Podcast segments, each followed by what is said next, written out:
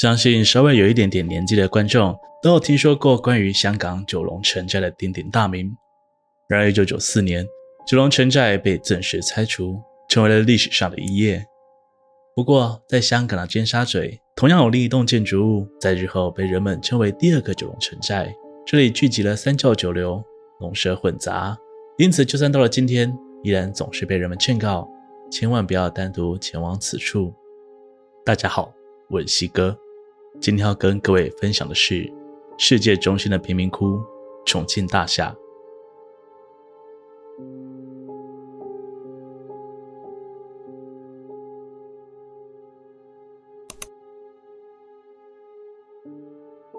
重庆大厦位于尖沙咀弥敦道，一共有十八层楼，里面聚集了来自亚洲、非洲的各国商人、劳工以及全世界的背包旅客。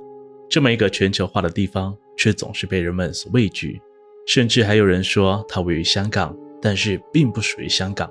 其各种原因就来自于这里层出不穷的犯罪事件了。由于在历史的流动中，位处精华地带的重庆大厦，不停吸引着各路人马前来。甚至连曾经叱咤风云的吕乐都前来设置总部。吕乐这个名字可能大家不熟，但如果你没有看过《五一探长雷洛》的话，雷洛的原型就是这位吕乐。总而言之，当这里的人潮多起来后，为了应日渐增加的民生需求，有些大小的业主们将房间一个个隔开，以便给更多人入住。同时，又有人开设电信行、手机行、各国特色餐厅、车行、服饰店。各种民生所需的店铺都能在这里找到。另外，由于这里所贩售的东西价格通常远低于其他地方，所以许多第三世界人们会前来进货，虽然销售回其他国家。像是一支远近驰名，但是没有人在使用的 Nokia 三三一零手机，在这里的售价大约一百元，但在非洲却可以买到一千块。此情况也会引来一大批想要发财的人们，即使是非法入境的方式，也值得冒险。日益复杂的文化形态，却让这里出现了许多社会看不到的角落，毒贩、娼妓、非法移民等，全都潜藏在这个看似华丽的大厦里。而刚刚所提到被分割成数间的旅馆房间，实则品质参差不齐。房间里大多都只有一张床、一间厕所，剩下的全都像是开盲盒一样。有的床上仍有污渍，有的床下塞满杂物，许多问题不胜枚举。而这里最害人的，当属它层出不穷的安全事件了。一九八八年二月二十一日，重庆大厦发生火灾，一名丹麦籍的旅客不幸罹难。一九九三年，整栋大厦因为建筑老旧，但入住人数越来越多，以至于电力供应不足，而连续十天停水停电。一九九五年，一名三十七岁的印度籍女性旅客被人发现沉尸在八楼某间旅馆的床上，现场没有损失财物，而死者的脖子上有勒痕。经过警方追查，将同住在房间里的斯里兰卡男性判定为主要嫌疑人。这起事件在当时一度成为新闻头条。二零零二年，一名印度籍女性被人发现沉尸在宾馆内，身中七十刀，血水一路从客房流淌到走廊外。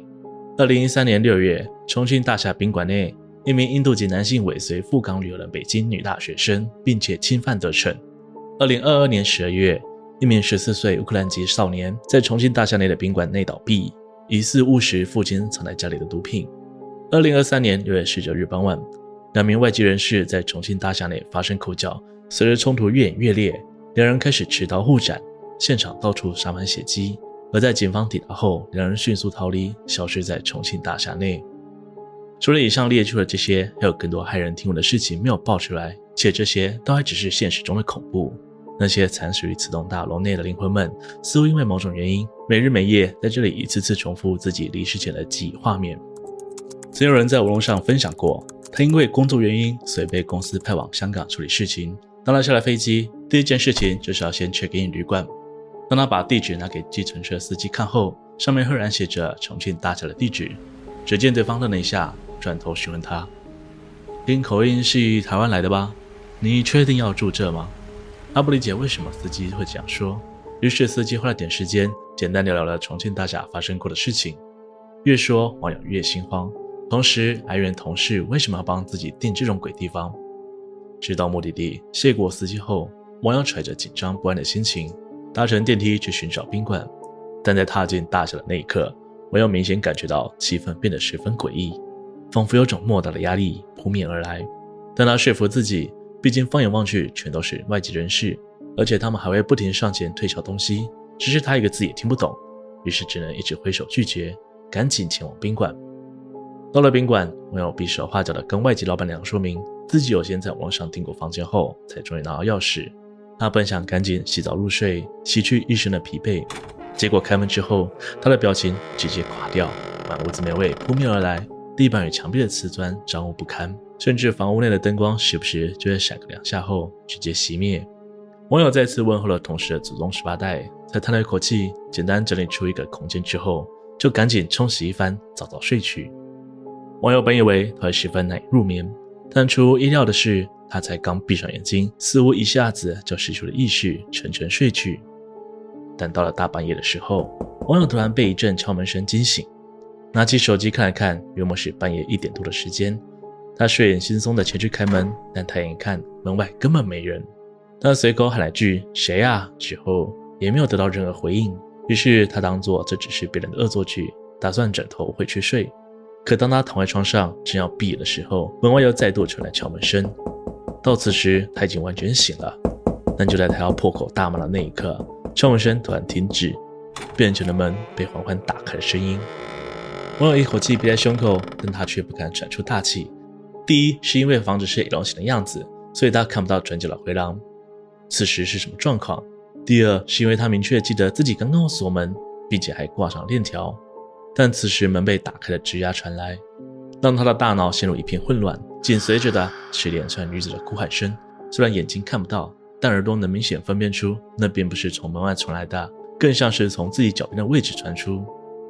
就在他思索是要夺门而出，还是拿棉被枕头蒙住自己。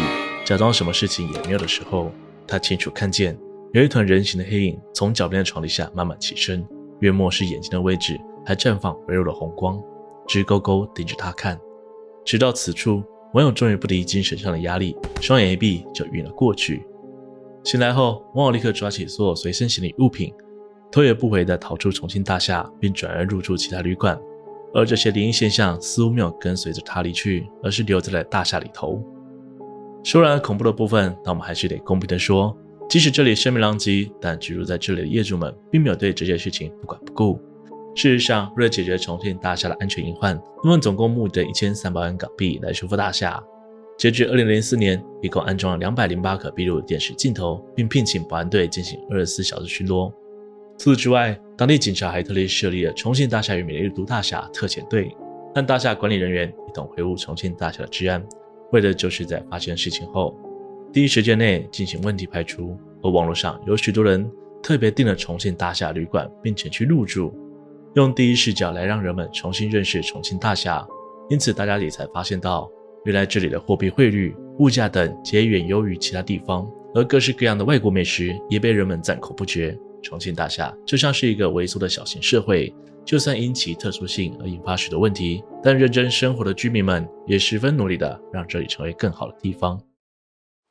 今天的故事就分享这边，欢迎大家在下方留言关于影片内容的看法，喜欢的人也可以投个超级感谢，那对我来说是很大的鼓励哦。如果喜欢我的频道，请别忘了帮我订阅、按赞、分享，并且开启小铃铛，特别错过最新的影片哦。